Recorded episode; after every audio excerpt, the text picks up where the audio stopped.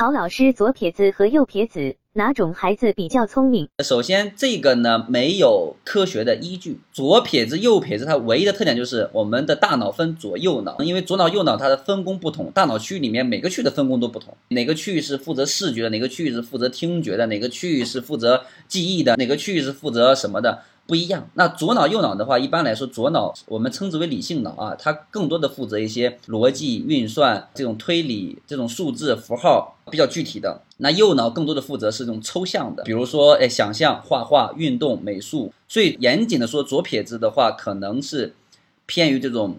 艺术方面，他可能会更容易做出一些成就来啊，比如说需要一些想象力、创造力的，对吧？你比如说很多的发明家呀，很多的艺术家呀，可能他们就很多都是左撇子，但这个没有特别绝对的，因为任何一个非常优秀的人，他一定是左右脑共同协同配合发展都很好的。